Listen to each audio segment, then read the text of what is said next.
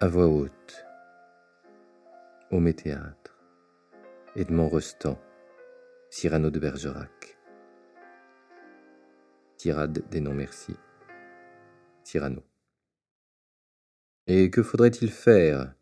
Chercher un protecteur puissant, prendre un patron, et comme un lierre obscur qui circonvient un tronc, et s'en fait un tuteur en lui léchant l'écorce, grimper par ruse au lieu de s'élever par force Non merci. Dédier, comme tous ils le font, des vers aux financiers se changer en bouffons dans l'espoir vil de voir aux lèvres d'un ministre naître un sourire, enfin, qui ne soit pas sinistre Non merci.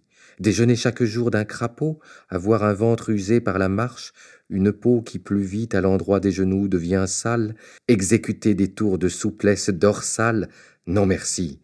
D'une main flatter la chèvre au cou cependant que de l'autre on arrose le chou, et d'honneur de s'aîner, par désir de rhubarbe, avoir son encensoir toujours dans quelque barbe, non merci. Se pousser de giron en giron, devenir un petit grand homme dans un rond, et naviguer avec des madrigaux pour rames, et dans ses voiles des soupirs de vieilles dames, non merci.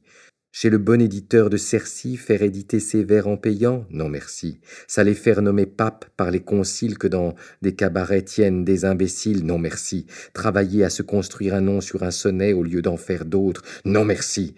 Ne découvrir du talent qu'aux mazettes, être terrorisé par de vagues gazettes et se dire sans cesse au pourvu que je sois dans les petits papiers du Mercure François Non merci. Calculer, avoir peur, être blême, préférer faire une visite qu'un poème, rédiger des placets, faire présenter. Non merci, non merci, non merci, mais chanter, rêver, rire, passer, être seul, être libre, avoir l'œil qui regarde bien, la voix qui vibre, mettre quand il vous plaît son feutre de travers pour un oui, pour un non, se battre ou faire un vers, travailler sans souci de gloire ou de fortune, à tel voyage auquel on pense dans la lune, n'écrire jamais rien qui de soi ne sortit, et modeste d'ailleurs se dire Mon petit, sois satisfait des fleurs, des fruits, même des feuilles, si c'est dans ton jardin à toi que tu les cueilles. Puis, s'il advient d'un peu triompher par hasard, ne pas être obligé d'en rien rendre à César,